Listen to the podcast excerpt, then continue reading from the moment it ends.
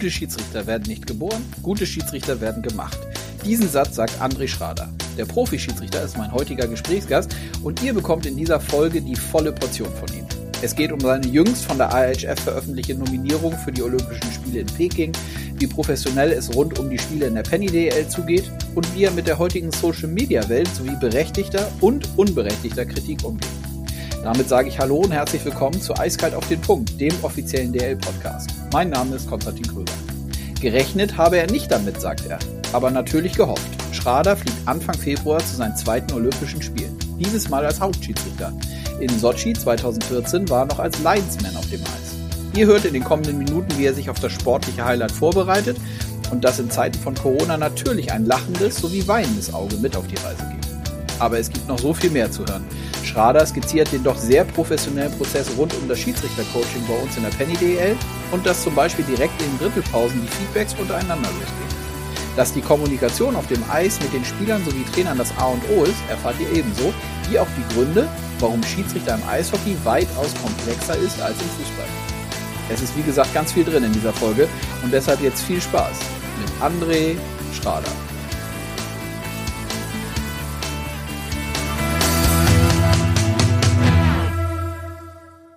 Ja, dann starten wir in äh, diese Podcast-Folge mit äh, dem Gespräch der Woche, auf das ich mich äh, sehr freue und sage Hallo, André Schrader. Hallo, Konstantin. Grüße dich. Wie geht es dir und wo erwische ich dich? Äh, mir geht's gut, Gott sei Dank. Ähm, das ist ja im Moment auch das Wichtigste. Ähm, ich bin gerade tatsächlich zu Hause. Sehr gut. Zu Hause heißt, ihr, du lebst mit deiner Familie in Nordrhein-Westfalen, richtig? Genau, wir sind ansässig in Bochum. Ja. Und äh, genau. Ja, wir wollen heute ein bisschen über ähm, äh, das Schiedsrichterwesen sprechen ähm, mit dir, aber natürlich auch, vielleicht hat es der ein oder andere mitbekommen, es war jetzt, wir sind jetzt an einem Donnerstag, wenn wir aufzeichnen. Es wurde jetzt vor kurzem, äh, vor ein paar Tagen, wurde von der IHF wurden die Schiedsrichter für die Olympischen Spiele sowohl bei den Männern als auch bei den äh, Frauen nominiert und da taucht dein Name auf und darüber wollen wir natürlich äh, auch sprechen. Ähm, lass uns aber erstmal mit der Aktualität abseits von Olympia starten. Wir haben eben schon kurz, äh, bevor wir auf Aufnahme waren, äh, über die Aktualität gesprochen. Ähm, das Thema Corona äh, beschäftigt dich und euch im Schiedsrichterwesen natürlich genauso wie alle anderen auch, ne? Absolut. Ähm, ich glaube, man kommt äh, an dem Thema nicht mehr vorbei. Und ja, man muss leider täglich drüber, drüber sprechen. Ähm, bei uns äh, trudeln auch mehr oder weniger täglich äh, Umbesetzungen ein, äh, Spielabsagen ein. Ähm, wir sind mehr oder weniger ständig auch mit, mit Jörg von Ameln im Kontakt. Ähm, wenn Schiedsrichter äh, infiziert sind, geht es darum, auch, äh, dass auch die das Return-to-Play-Protokoll durchlaufen. Und ja, man möchte eigentlich viel mehr äh, über Eishockey-Themen sprechen, aber Corona, wie ich gerade schon erwähnte, man kommt aktuell leider nicht drum herum. Also es ist ja alltäglich und immer wieder äh, neuen Gesprächsstoff gibt es dazu. Ja, das heißt, untereinander, unter den Schiedsrichtern sprecht ihr dann auch dazu. Du hast gesagt, du hattest mit Marc Iwatz ähm, auch natürlich Kontakt, der bei der U20 äh, WM war. Da hat es natürlich auch voll reingehauen. Ähm, kannst du da noch mal kurz sagen, was er so berichtet hat aus, äh, aus Kanada? Ja, ähm, ich äh, oder die IHF ist eigentlich ja sehr gut vorbereitet und war es auch dieses Mal. Ähm, sprich, ich durfte ja bei der letzten WM in Riga teilnehmen. Auch da waren wir in der Bubble. Sprich, äh, wir waren tatsächlich sieben Tage vor Turnierbeginn schon in Riga waren, bevor wir nach Riga geflogen sind, zehn Tage schon in häuslicher Quarantäne. Ähm, das kam genau hin mit dem letzten Finale äh, in der DEL. Ähm, in dieser häuslichen Quarantäne haben wir drei PCR-Tests schon vorher gemacht, sind dann rübergeflogen, wurden dann sofort isoliert, also ohne großes Hallo direkt ins Hotelzimmer, ähm, wurden dann da drei Tage äh, isoliert und äh, PCR getestet täglich und sind dann quasi äh, ja freigetestet. Ähm, durften wir dann raus. Raus hieß wir durften unser Zimmer verlassen und uns im Hotel bewegen, ähm, durften dann zumindest gemeinsam im Meetingraum verweilen und ähm, immer mit Maske und mit Abstand. Und das war dann tatsächlich äh, ja das Draußensein. Vor die Tür durften wir tatsächlich nicht. Wenn wir Spiele hatten, wurden wir abgeholt mit dem Shuttle-Service ähm, und ja durften dann zehn Meter von dem Hotel-Eingang bzw. Ausgang äh, in den Wagen und von da dann in die Eishalle. Das mhm. war auch diesmal der Fall bei den World Juniors. Ähm, ähnliches Protokoll, ähnliches Vorgehen und ja, trotzdem äh, hat diesmal leider nicht geklappt, dass das Turnier abgebrochen werden musste. Ähm, ich vermute oder das naheliegendste ist tatsächlich Omikron, dass äh, all die Maßnahmen tatsächlich nicht mehr ausgereicht haben, um das Virus äh, fernzuhalten. Hm. Ja. ja, wollen wir natürlich gleich, habe ich natürlich auch ein, zwei Fragen jetzt. Du hast mir auch schon, äh, als wir telefoniert hatten, gesagt, du hattest ein relativ langes Meeting diese Woche, zwei Stunden im Hinblick auf äh, Olympia und, und Corona. Aber erstmal ähm, vielleicht eine, eine, ein bisschen, um positiver zu werden, sag doch mal, was, äh, wie das Gefühl war, als du jetzt die Information bekommen hast und wann hast du überhaupt die Information bekommen, ähm, dass du jetzt bei den Olympischen Spielen nominiert bist als Schiedsrichter? Denn das muss man ja auch nochmal dazu sagen. Das sind deine zweiten oder werden deine zweiten Olympischen Spiele. Ähm, bei den ersten warst du als Linesman im Einsatz, richtig? Genau, äh, 2014 in Sochi äh, war ich dabei mit äh, Lars Brüggemann und Daniel Pichacek, die als Hauptschiedsrichter dabei waren. Da war ich noch äh, Linesman. Und genau, jetzt äh, kam tatsächlich die Nominierung äh, relativ kurzfristig. Äh, die, Date, äh, die, Deadline stand immer fest mit dem 10. Januar, wo die NHL ja die Ausstiegsklausel ähm, noch ziehen konnte. Die haben sie jetzt ein bisschen eher gezogen und im Zuge dessen kam die Nominierung vor fünf Tagen, also tatsächlich kurz bevor es offiziell äh, verkündet wurde, haben auch tatsächlich äh, wir Aktiven erst Bescheid bekommen. Mhm. Also ja, Hast du damit gerechnet? Äh, äh, gerechnet ist immer schwierig. Ich meine, gehofft. So, so einen, gehofft auf jeden Fall, ja. ähm, gerechnet auch. Ähm, ich meine, die größte Bewerbung, die man immer abgeben kann, ist die letzte Weltmeisterschaft. Ja. Ähm, da war ich ja dabei und die lief auch gut. Da ging es für mich bis ins Viertelfinale. Und danach äh, haben wir noch an der Olympia-Qualifikation teilgenommen, ähm, was wieder als Bewerbungsturnier galt. Da fahre ich tatsächlich auch nochmal in Riga. Und dann wurde der Deutschland Cup, beziehungsweise gibt ja noch drei weitere äh, Nationenturniere ähm, im November äh, in Finnland und in Russland auch. Ähm, und zu diesem Turnier wurden auch potenzielle Kandidaten eingeladen. Ähm, dem einen oder anderen ist es vielleicht aufgefallen, dass, dass wir beim Deutschland Cup dieses Jahr äh, auch ausländische Schiedsrichter hatten. Mhm. Da war ich auch dabei und das war quasi die letzte finale Bewerbung. Und aus diesem Pool und mit den Empfehlungen, die man da hinterlassen hat, wird man dann letztendlich nominiert oder eben halt nicht. Mhm. Bekommt man zwischendurch in diesem von dir eben beschriebenen Prozess, wenn man äh, die, die Endturniere dann äh, eben mit dabei ist und, und dort pfeift, bekommt man zwischendurch nochmal irgendwie Feedback von der IHF oder hat man, hat man kommunikativen Austausch oder ist es dann wirklich so, dass man eben seine bestmögliche Leistung geben muss und dann eben hoffen muss, dass man für, wie jetzt in diesem Fall, für die Olympischen Spiele nominiert wird? Ähm, ja, man wird halt jedes Spiel beobachtet äh, im Zuge dieser, die, äh, dieses, äh, dieser Turniere und äh, bekommt dann einmal äh, individuelles Feedback äh, für jedes Spiel, was man da geleitet hat und bekommt dann nach dem Turnier immer, sage ich mal, so ein, so ein Zeugnis ausgestellt. Ähm, allgemein äh, wird das Turnier da dann zusammengefasst. Und das ist dann letztendlich, äh, lässt dann natürlich viel Interpretationsspielraum übrig und anhand ähm, der Bewertung, ja, steigt dann oder sinkt dann die Hoffnung, ähm, auf so eine Nominierung. Und mhm.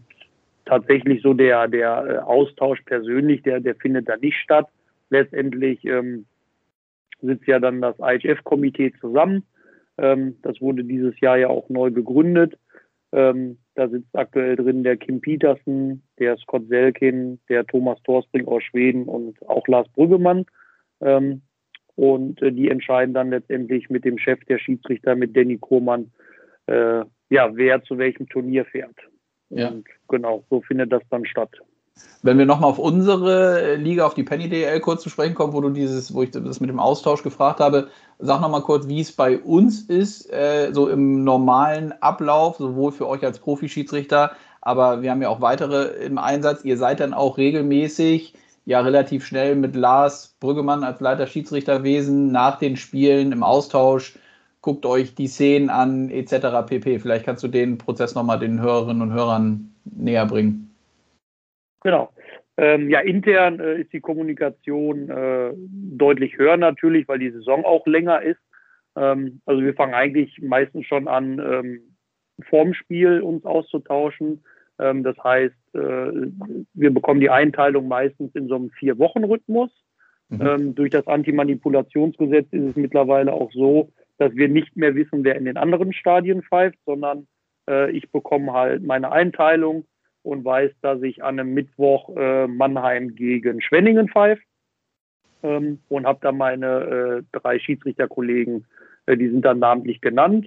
Und dann ist es meistens so, dass wir uns äh, kurz schließen, ähm, ob wir uns vielleicht schon vorher treffen. Wir sind meistens so zweieinhalb, zwei Stunden vom Spiel in der Kabine. Und ähm, ja, wenn wir die Partie haben, dann findet eigentlich so für mich die Recherche an. Ähm, dann wird halt auf die letzten Partien geschaut. Ähm, es wird, ich rufe da meistens äh, Schiedsrichterkollegen an, die die Partie vorher oder zwei Partien vorher äh, geleitet haben. Ähm, ob es irgendwelche Tendenzen gibt, irgendwelche Auffälligkeiten, wie das Spiel gelaufen ist. Äh, dann wird natürlich äh, die Tabelle herangezogen. Ähm, ja, wie, wie gibt es aktuelle Trends? Äh, läuft gerade jemand heiß oder ist gerade jemand so ein bisschen auf Talfahrt? Ähm, ja, wir sagen immer, äh, Information is Power und da wird sich halt bestmöglichst äh, drauf vorbereitet. Dazu mhm. schaltet sich dann auch manchmal äh, Lars mit ein und äh, gibt uns noch Informationen mit, sodass wir quasi bestmöglichst ähm, vorbereitet zu dem Spiel fahren können. Und wie sieht es danach genau. aus? Wenn ihr, also vielleicht, wenn wir bei diesem, das ist ja ganz spannend, wie du es erzählst, wenn man dann in das Spiel mal reingeht, also äh, zwischenzeitlich, wie sehen zum Beispiel die Drittelpausen bei euch aus? Genau, die Drittelpausen sehen dann so aus, ähm, wir haben Zugang natürlich äh, zu den TV-Aufzeichnungen, die uns sehr helfen. Und ähm, es ist halt so, dass ähnlich, ähm, also wir haben Schiedsrichter-Coaches, ähm, die sind eingeteilt für die Spiele. Das heißt, zu denen nehmen wir auch Kontakt vorher auf. Das ist zum Beispiel der Lars Brüggemann oder äh, der Willi Schimm oder der Thomas Gemeinhardt, sprich man nimmt vorher Kontakt auf ähm, mit den Coaches und äh, auch da findet dann Briefing statt und die melden sich dann in der Drittelpause. Zurzeit können wir leider selbst äh, auch nicht live im Stadion sein, sprich das läuft alles über ähm, digitale Medien zurzeit und dann bekommen wir halt auch Feedback. Ähm, die Strafen, die, die wir gepfiffen haben, ob die gut waren, äh, ob wir irgendwas Großes verpasst haben, äh, was auffällt am Bildschirm, Stellungsspiel von uns, äh, die läuferischen äh, Fähigkeiten ähm, und so weiter. Also da bekommen wir so ein, es geht meistens relativ schnell. Ein Coach räumt natürlich ja nicht das ganze, ganze Drittel immer komplett auf, sondern das wird dann für, äh, für nach dem Spiel aufgehoben. Ähm, aber da bekommen wir kurzes Feedback, ähm, worauf wir vielleicht nochmal achten sollen. Und dann gehen wir letztendlich ins nächste Drittel. Und dann ist es ein bisschen individuell. Es gibt äh, Schiedsrichter, die wollen äh, so die, die wichtigsten Szenen aus dem vergangenen Drittel nochmal sehen. Äh, andere sind da eher ein bisschen unbeschwert und wollen quasi offen, ohne unbedingt jede Szene nochmal sich angeschaut haben, ins nächste Drittel gehen. Ähm, und dann sind die äh, 18 Minuten tatsächlich auch schnell um. Ja, das glaube ich. Ähm, das bedeutet, nochmal nachgefragt, die, eure Schiedsrichter-Coaches sind aktuell jetzt aufgrund von Corona nicht in den Stadien, sondern gucken es dann äh, zu Hause oder an einem anderen Ort und ihr schaltet euch dann ähm, digital äh, oder per Telefon zusammen und besprecht dann die Szenen. Ganz genau, so funktioniert es aktuell leider, ja. Mhm, okay. Und wie ist es nach dem Spiel? Ähm, wie schnell seid ihr dann nochmal im Austausch, um das ähm, zu feedbacken gegenseitig, wie das im Spiel gelaufen ist? Passiert das äh, zum Beispiel an einem Nachmittagsspiel oder äh, noch am, am selben Tag oder, oder schläft man nochmal eine Nacht drüber, hat auch die Möglichkeit, selber nochmal ein bisschen was Revue passieren zu lassen und telefoniert dann am nächsten Tag dazu? Beides tatsächlich. Also wir bekommen äh, sofort nach dem Spiel unmittelbares Feedback.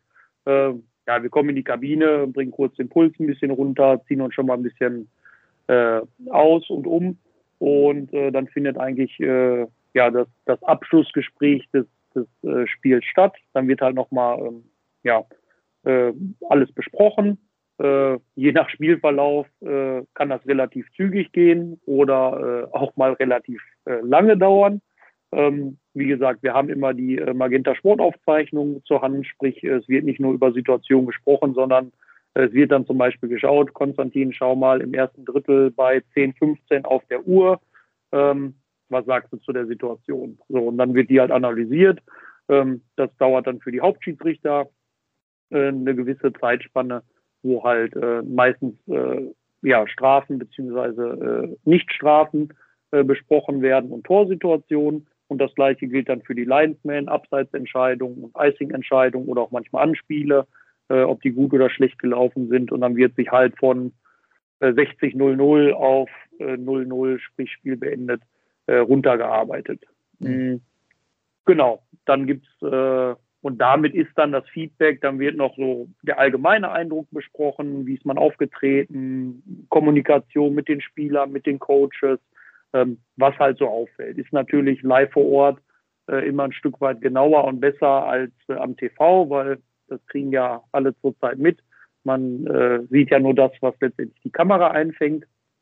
Und dann ist, sage ich mal, das Feedbackgespräch nach dem Spiel äh, so eine Dreiviertelstunde, Stunde nach dem Spiel beendet.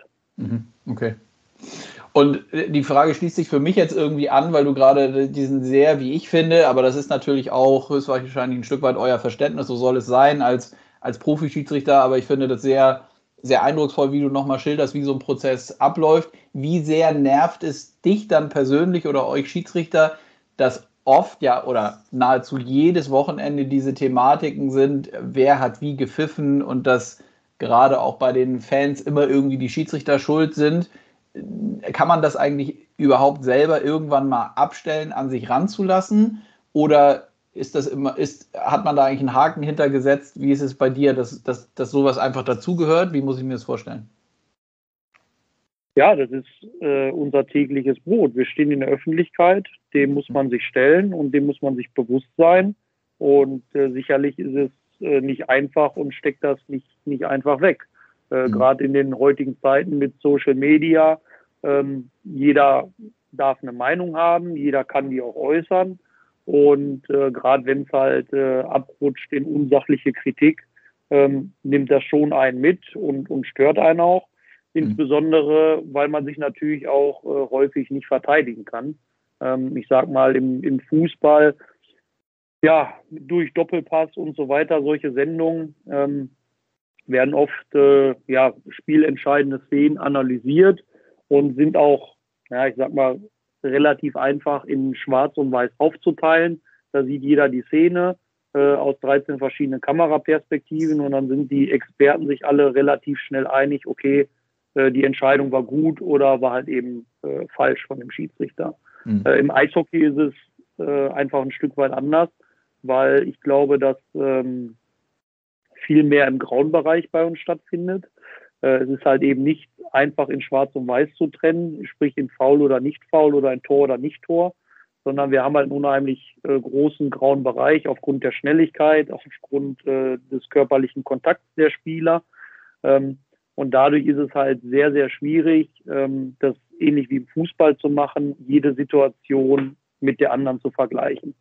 Ähm, wir sind halt bestrebt darum, dass wir halt äh, das Spiel über 60 Minuten ähm, beobachten. Und wir wollen in diesen 60 Minuten gewährleisten, dass beide Teams eine faire Chance haben zu gewinnen, also dass keiner benachteiligt wird und dass die Spieler äh, sicher vom Eis kommen. Sprich, äh, durch äh, Verletzungspotenzial, wenn Aktionen mit Verletzungspotenzial entstehen, äh, dass wir halt da sind und äh, diese bestrafen.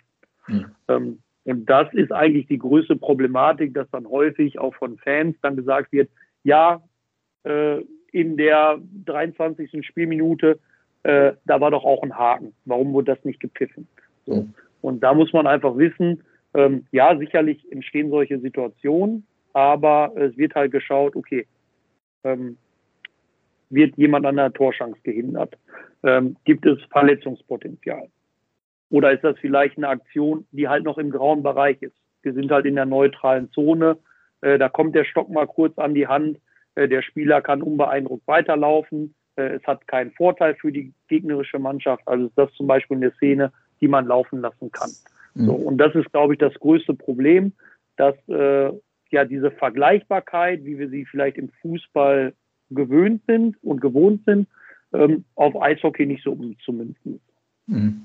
Äh, wie gehst du, ich finde natürlich jetzt selber als, als Kommunikationsmensch das interessant, wie gehst du mit diesem Thema Social Media selber um? Also bist du da aktiv, kriegst du die Sachen dann selber mit über deine, über deine Kanäle, die du nutzt, oder wird das eher an dich rangetragen? Ähm, man bekommt selber mit. Ähm, ich bin wie eigentlich fast jeder Schiedsrichter, äh, ich würde sagen, passiver User äh, mhm. der sozialen Medien und ähm, man bekommt es mit, aber man selektiert schon, sage ich mal, was man sich äh, anschaut und was nicht.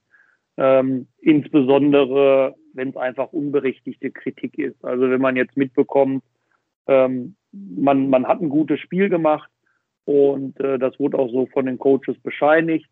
Ähm, aber es gab eine Situation, äh, wo die Medien sich äh, extrem draufstürzen, sage ich mal.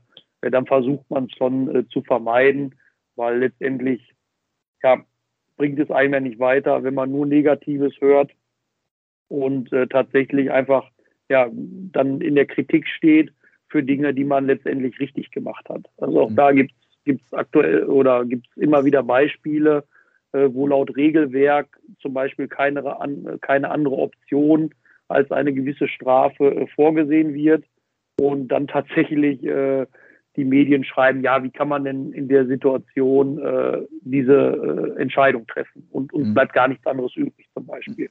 Mhm. Ähm, dann gibt es viel Kritik, die tatsächlich dann unberechtigt ist. Mhm. Was nicht heißt, dass natürlich auch teilweise ähm, berechtigt äh, oder Kritik berechtigt ist.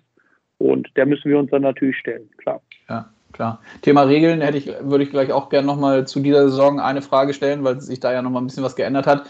Äh, vorher aber, wie wichtig ist aus deiner Sicht die Kommunikation auf dem Eis mit den Spielern und mit, vor allem auch mit den Coaches, äh, mit der Auswechselbank? Äh, das ist für mich eines der Hauptaspekte und ich glaube, unterscheidet auch den, den guten Schiedsrichter von dem sehr guten Schiedsrichter. Mhm. Ähm, Kommunikation ist, ist, ist das A und O für mich. Ähm, insbesondere, was ich gerade angesprochen habe, der graue Bereich. So. Mhm. Und wenn man da aktiv arbeitet äh, mit den Spielern, mit den Coaches, ähm, hilft das enorm weiter. Was am Fernseher häufig untergeht, ist, klar, der Fan sieht immer, okay, ähm, es äh, erfolgt ein Pfiff und ein Spieler wird bestraft. Ähm, ich glaube, äh, dieser Teil äh, unseres Jobs ist ist so viel kleiner als der Teil, wo wir agieren, wo wir Spielern darauf hinweisen, dass, dass irgendwelche Tendenzen entstehen. Also wir versuchen es eigentlich so zu gestalten, dass jeder Pfiff möglichst wenig Überraschung mit sich bringt. Ähm, sprich, wenn man Tendenzen sieht, eine Mannschaft arbeitet viel mit, oder ein spezieller Spieler arbeitet viel mit dem Schläger. Ähm, wenn wir die Möglichkeit haben, eine Strafe zu vermeiden, dann ziehen wir auch diese Option. Sprich, man geht im Unterbruch zu dem Spieler hin und sagt, hey Konstantin, achte mal drauf, dein Schläger ging gerade an die Hand, äh, zwing mich nicht dazu, eine Strafe pfeifen zu müssen. Mhm. Oder äh, wenn es allgemeine Tendenzen gibt, richtet man sich an den Coach und sagt, Coach, ähm, schau mal, eure Checks werden sehr spät. Äh, achtet darauf, ein bisschen besseres Timing zu haben. Ähm, ein Check muss an den Puckführer erfolgen äh, und solche Sachen. Und das ist eigentlich die Hauptaufgabe und extrem ja, viel Arbeit, die, sage ich mal, nicht unbedingt wahrgenommen wird vom, vom äh, Zuschauer, aber wo wir halt äh, extrem viel und hart arbeiten müssen, ähm, um tatsächlich Strafen zu vermeiden. Also ich sehe die Strafe immer als das, das letzte Mittel ähm, und versuche für mich immer möglichst so äh, alles Mögliche, in, äh, was ich in der Hand habe, äh, zu tun, äh, dass die Jungs von der Strafbank wegbleiben. Hm. Ja, also ja, kann ich verstehen, auch wenn ich selber nie auf dem Eis äh, stand, aber natürlich äh, glaube ich, dass man dieses Thema Kommunikation, so wie du es auch jetzt schilderst, dass man dadurch sehr, sehr viel eben gut beziehungsweise sehr gut machen kann oder eben auch nicht, wenn man äh, nicht richtig kommuniziert auf dem Eis. Wobei das natürlich auch, könnte ich mir vorstellen, eine totale Erfahrungssache ist, oder? Also ich meine, da wird man ja von, von Mal zu Mal, von Jahr zu Jahr, je sicherer und professioneller man unterwegs ist, äh, wird das ja höchstwahrscheinlich besser und auf und zugleich wird man ja auch dementsprechend, das ist ja auch, glaube ich, ein wichtiger Punkt, den ich nochmal interessant finde, das Standing, was man selber haben muss bei den Jungs auf dem Eis. Das ist ja sicherlich auch ein Thema. Absolut. Ähm, Schiedsrichter, da gab es immer unseren Leitspruch von unserem äh, Schiedsrichterausbilder äh, Gerhard Müller, der das äh, Trainee-Programm ähm, leitet. Äh, gute Schiedsrichter, die werden gemacht und die werden nicht geboren. Ähm, mhm. Man muss einfach Erfahrung sammeln und gerade solche Dinge und gerade Standing bei den, bei den Spielern und bei den Trainern muss man sich einfach über Jahre hinweg erar äh, erarbeiten. Mhm. Und ich sag mal, je, je länger man in der Liga ist, ähm, desto bekannter ist man, was auf der einen Seite gut ist, auf der anderen Seite teilweise nicht so gut ist, ja. Ähm, weil je öfter man letztendlich auf dem Eis stand, desto mehr Fehler hat man auch zwangsläufig gemacht. Die passieren halt, die lassen sich leider nicht vermeiden. Wir sind leider alle nicht perfekt, auch wenn wir es unheimlich gerne sein würden, aber es geht halt nicht. Und von daher, ähm, klar, wächst das und reift das. Ähm, wir tun halt viel daran, ähm, uns, vorzubereiten, wenn neue Spieler kommen. Also der Umgang, wir sind halt äh, per Du, sprich, äh, ich möchte jetzt mal behaupten, ich kenne jeden Spieler per Vornamen, äh, jeden Trainer, ähm, sprich, da ist, ist eine hohe Kommunikation, äh, die da stattfindet. Und ähm, ja, man versucht den Spielern, wie gesagt, so zu helfen, wo es geht. Und ähm, je länger man dabei ist, ähm, und je länger man die Spieler begleitet, ich sag mal, wenn man jetzt so einen Spieler wie Daniel Pieter nimmt, der ist, äh, seit ich äh, seit 2009 in der DL bin, äh, spielt er da. Man kennt sich jetzt 13 Jahre. Äh, ist natürlich, ähm, ja, da wird man natürlich anders gesehen, als wenn jetzt ein, äh, Tim Stützle hochkommt und sein erstes Jahr in der DL spielt. Mhm. Ja, glaube ich. Ich hatte eben gesagt, das Thema Regeln ist ja auch eins, was äh, ist ja, glaube ich, auch allen, die zum Beispiel das, die, die Sportart Fußball verfolgen oder Eishockey, äh, da gibt es ja auch durchaus Unterschiede. Ähm, es ist ja bei uns alles ein bisschen äh, komplexer, ohne dass wir jetzt zu sehr auf einzelne Regeln eingehen wollen. Aber dennoch die Frage, es wurde vor dieser Saison ja das, äh, das Regelbuch angepasst an das, äh, an das, IH, oder an das IHF-Regelbuch ähm, oder nochmal stärker angepasst. Ist eigentlich aus deiner Sicht, aus eurer Sicht von, von Schiedsrichterseite hat sich das Spiel für euch irgendwie großartig geändert oder war es eigentlich vorher auch schon ähnlich, wenn nicht sogar identisch? Ähm, es war natürlich ähnlich und ich glaube, der größte Vorteil, den wir jetzt haben, ist, dass wir jetzt weltweit äh, dieses Unified äh, Rulebook haben, also dass wir ähm, Eishockey mit einem Regelbuch spielen. Mhm. Ähm, es wurde ja immer der Vergleich äh, zur NHL ähm, gezogen, was natürlich die beste Liga der Welt ist und absolut Sinn macht, ähm, diesen Vergleich auch herzustellen. Und die AHF hat jetzt erstmalig äh, es versucht und auch geschafft, ähm, die Regeln aus der NHL über, wie ich sag mal, 99 Prozent der Regeln sind jetzt gleich wie in der NHL.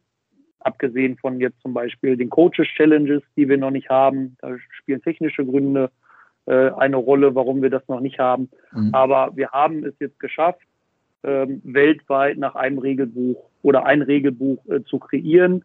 Und in den meisten Ligen wird dieses jetzt auch äh, angewandt. Das hilft erstmal, sprich, wenn ich ein NHL-Spiel gucke und dann umschalte auf Magenta Sport, ähm, dann wundert, dann habe ich die gleichen Regeln, wie es halt auch im Fußball äh, der Fall ist. Das hilft erstmal, ein Verständnis herbeizuführen und macht es natürlich einfacher. Sprich, äh, ja, eine 5-Minuten-Strafe in der NHL ist jetzt auch bei uns eine 5-Minuten-Strafe.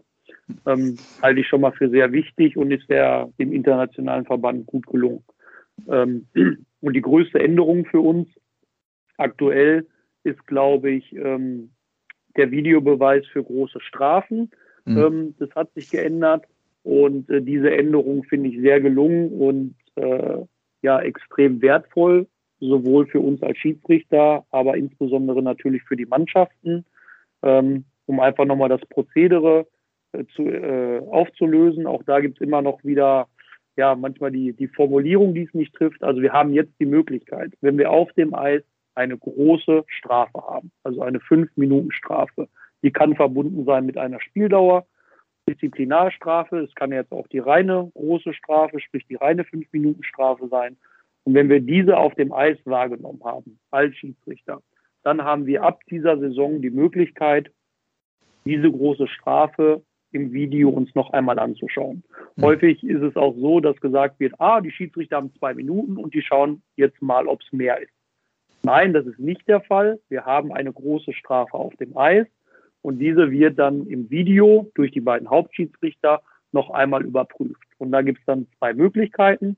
Entweder wird diese große Strafe bestätigt, was eigentlich auch der Fall sein sollte in den meisten Fällen weil wir haben ja diese große Strafe in Realgeschwindigkeit wahrgenommen. Mhm. Oder wenn man sieht, okay, ein Spieler zum Beispiel, ähm, wir haben gedacht, der äh, checkt den gegen den Kopf, aber man sieht jetzt am Video, äh, er trifft den vorher an der Schulter und dann an den Kopf. Dann haben wir halt die Möglichkeit, diese Strafe von einer großen Strafe auf eine kleine Strafe zu reduzieren. Mhm. So ist im Moment das Prozedere und äh, die, diese Möglichkeit finde ich extrem wertvoll, weil so eine große Strafe in den meisten Fällen einfach häufig äh, spielentscheidend ist, da ja das gegnerische Team äh, fünf Minuten Powerplay hat und dieses auch nicht vorzeitig durch ein Tor beendet werden kann. Mhm, ja, äh, interessant, dass du es nochmal äh, so auflöst und erklärst. Ähm, hast du im Blick, wie oft du jetzt schon raus musstest mit deinen Kollegen, um dir das, oder raus durftest, lass es mich mal so sagen, um äh, dir das anzuschauen? Oder nicht so im Kopf? Oder gab es äh, auch keine großen, die du verteilt hast? Doch, doch tatsächlich. Äh, Gerade jetzt vom vergangenen Wochenende äh, ja. der Kniecheck äh, in dem Spiel Nürnberg gegen Augsburg, ja. ähm, wo dann äh, ähm, ja letztendlich der Spieler auch im Nachhinein noch gesperrt wurde. Also auch diese Instanz äh, gibt es dann noch im Nachhinein. Da gibt es ja ähm, ähm, den Disziplinarausschuss äh, der Penny DL, die dann äh, im Nachhinein sich Szenen halt auch nochmal äh, anschauen und äh, dann, dann entscheidet ein Gremium, ob diese Spieler äh, längerfristig gesperrt werden. Ähm, das war tatsächlich äh, eine Szene. Aber ansonsten, ähm, ich glaube, bis jetzt waren es über die ganze Saison. Ich habe jetzt äh, um die 50 Spiele geleitet dieses Jahr bisher. Ähm, fünf fünfmal, glaube ich, war ich so ungefähr am Video für eine große Strafe. Also ja, relativ, relativ selten tatsächlich. Ja. Naja, du hast ja gesagt, Strafe ist für dich ja auch das, äh, das letzte Mittel sozusagen. Also es soll ja im Idealfall auch dann ohne gehen, wenn ich dich richtig verstanden habe. Absolut. Und ich glaube auch bei den Teams ist das angekommen, dass ja. die wissen natürlich auch, okay, äh, wenn wir jetzt eine große Strafe äh, gemacht haben, die Chance, dass diese unentdeckt bleibt, ist relativ gering. Also ja. ich glaube, auch da hat sich die Spielweise äh, der Spieler und der Vereine etwas angepasst, ähm, weil natürlich die Möglichkeit besteht, ähm, mittels Video äh, die Strafe zu überprüfen. Und da mhm. ist natürlich dann äh, Vorbeugung äh, das, das beste Mittel, äh, nicht so oder so zu spielen, dass man erst äh, gar keine Gefahr läuft, eine große Strafe zu riskieren. Ja, ja, und dann lass uns ähm, äh, super spannende Themen, die wir, äh, die wir hier haben. Ich höchstwahrscheinlich könnte man noch mal äh, eine weitere Folge machen. Ähm, ich habe noch diverse Fragen im Kopf, aber äh, lass uns jetzt auf, auf der Zielgeraden natürlich noch mal über die äh, kommenden Olympischen Spiele sprechen. Ähm, wann geht's für dich rüber? Und vielleicht kannst du dann mal sagen, wie sieht der Prozess dann aus? Also du hast mir ja schon, wie gesagt, am Telefon gesagt, dass gab diese Woche ein ordentliches Zwei-Stunden-Meeting, wo es nur um Corona ging, richtig? Äh, tatsächlich. Überwiegend ja. ging es äh, leider nur um Corona, ja, um erstmal sicherzustellen, dass Schiedsrichter vor Ort sein werden, mhm. die negativ getestet sein werden und somit erstmal Spiele äh, stattfinden können. Denn auch das ist leider äh, die Realität. Ohne uns geht es leider nicht. Ja. Ähm, genau. Wann geht's rüber für dich? Äh, ich werde am 5. Februar rüberfliegen. Mhm. Ähm, zu dem Zeitpunkt sind wir dann schon äh, ab 96 Stunden vor Reiseantritt zweimal PCR getestet. Das müssen wir selber organisieren. Ähm, dann wurden wir darüber informiert, es gibt diese My Beijing App, äh, wo man sich registrieren muss, wo man sein Impfzertifikat im Vorhinein ähm, hochladen muss, ähm, wo der Impfnachweis dargestellt wird. Dann müssen wir so ein äh, Gesundheitsprotokoll ausführen, 14 Tage vor Reiseantritt äh, mit Fiebermessung, ähm, ja, um quasi, äh, ja, na, äh, sollte man sich infizieren, äh, nachweisen äh, zu können, wann man sich infiziert hat, um Quarantänemaßnahmen und so weiter bestimmen zu können. Mhm. Ähm, genau, also 96 Stunden vor Reiseantritt äh, fangen wir mit dem PCR-Test an. Dann geht es am 5. Februar äh, rüber. Ähm, bei Landung werden wir sofort nochmal PCR getestet ähm, und werden dann äh, ja erstmal isoliert. Äh, das soll im Hotel erfolgen, im Hotelzimmer und äh, dann durch äh, hoffentlich ein negatives Testergebnis ähm, dürfen wir uns dann in diesem Athletenloop bewegen. Und ja, der wird natürlich auch auf das Hotel beschränkt sein, also großes Sightseeing und so wird auch dieses Mal leider nicht stattfinden können. Mhm. Äh, ja, dazu habe ich natürlich gleich auch noch eine Frage. Aber ist das denn, wie lange musst du im Hotelzimmer bleiben, was die Isolation angeht? Äh, der Plan ist, dass wir mit dem negativen Testergebnis auch dann unsere äh, das Hotelzimmer dann verlassen dürfen. Sprich, wir haben dann drei negative Tests innerhalb von 96 äh, Stunden plus, mhm. ähm, wo dann eigentlich hoffentlich alles gut äh, gegangen sein sollte. Mhm. Ja. Ja, und dann das Thema, was du eben gesagt hast, es wird natürlich auch hoch und runter diskutiert äh, bei allen Sportlerinnen und Sportlern und natürlich auch, äh, sicherlich gilt es genauso äh, für die Schiedsrichterinnen und Schiedsrichter für euch. Sind es denn aus deiner Sicht, das sind ja andere Olympischen Spiele aufgrund von Corona, ist es dann für dich als Profi-Schiedsrichter einfach am Ende aber trotzdem so, dass du sagst, hey, es sind Olympische Spiele, ich bin dafür nominiert und das ist irgendwie mit das Größte, was man schaffen kann? Und oder hat man so ein weinendes Auge, weil man eben weiß, dass man diese Olympischen Spiele nicht so genießen kann, wie es äh, eben ohne Corona möglich wäre? Äh, du triffst den Nagel auf den Kopf, beides. Also mhm. letztendlich ist es das größte sportliche Ereignis äh, der Welt. Ähm, man hat die Chance dafür alle vier Jahre und ähm, Dementsprechend ist die, die, die Freude und äh, natürlich riesig und ungebrochen. Ähm, wenn ich es jetzt vergleichen werde mit, mit 2014 in Sochi, wo wir direkt auf dem Olympiacampus äh, im Hotel waren. Äh, wir durften uns frei bewegen, wir durften zu anderen Sportveranstaltungen, wir wurden ins Deutsche Haus eingeladen mhm. und, und, und, und, und. Das werden alles Dinge sein, die wir dieses Jahr nicht erleben werden dürfen, erleben werden können. Ähm, Öffnungs, äh, die Eröffnungsfeier dürfen wir nicht mitmachen, auch die äh, Abschlussfeier wird ohne uns stattfinden. Das, das war uns alles ermöglicht in den vergangenen Jahren. Dementsprechend hat man natürlich ein weinendes Auge, aber nichtsdestotrotz, ähm, wir leben gerade in der Pandemie. Ähm, es wird alles dafür gemacht, dass die Sportler ähm, sicher ihre Sportart ausüben können und dürfen. Und äh, das, denke ich mal, steht für, für jeden im Vordergrund. Und äh, letztendlich ist, sind, sind die Medaillen, ich glaube, wenn man die dann äh, bekommt, die wir ja nicht bekommen werden, aber als Sportler äh, ist, ist es das gleiche Gold wie äh, ja alle ähm, zuvorigen äh, Olympischen Spiele auch. Also von daher, ähm, ja, es ist ein lachendes und ein weinendes Auge. Ja, aber ich finde auch, das triffst du jetzt, äh, triffst du den Nagel auf den, auf den Kopf, wie du es äh, gesagt hast. Genauso ist es höchstwahrscheinlich. Und äh, was bleibt uns anderes übrig? Wir sind nun mal in diesen Zeiten, ähm, so ist es. Äh, André, ich, äh, ich danke dir recht herzlich. Das hat äh, mir sehr, sehr viel Spaß gebracht. Vielen Dank für, für das Gespräch. Ich drücke dir die Daumen, dass du vor allem gesund und heil rüberkommst, äh, dort gesund bleibst und dann ja sportlich so erfolgreich wie möglich äh, da die Spiele leitest. Und dann, ja, hören wir uns sicherlich nochmal hier in diesem Format dann irgendwann nach Olympia. Ich danke dir. Sehr gerne, Konstantin. Bleib gesund und bis bald. Bis bald. Ciao, ciao.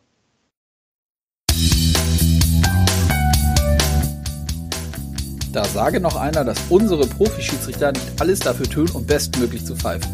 Manchmal hört man ja solche Stimmen. Jeder, der diese Folge mit André Schrader gehört hat, weiß, dass so etwas ehrlich gesagt totaler Quatsch ist. Ich hoffe auf jeden Fall, dass euch das Gespräch gefallen hat. Lasst doch gerne mal Feedback da und solltet ihr eiskalt auf den Punkt noch nicht abonniert haben, so holt das gerne nach. Denn dann bekommt ihr immer eine Info, wenn eine neue Folge online ist. Und dann noch ein kleiner Aufruf. Solltet ihr selber im Bereich Podcast oder Produktion unterwegs sein oder jemanden kennen, der das macht, dann meldet euch doch gerne mal bei mir. Ebenso, wenn ihr in dem Bereich Fuß fassen wollt. Ich suche da gerade ein bisschen Support. Ihr erreicht mich per Mail unter presse at penny-del.org. Und dann bleibt mir noch zu sagen, dass wir uns in der nächsten Woche wiederhören, wenn ihr möchtet. Macht's gut und bleibt gesund. Euer Konstantin.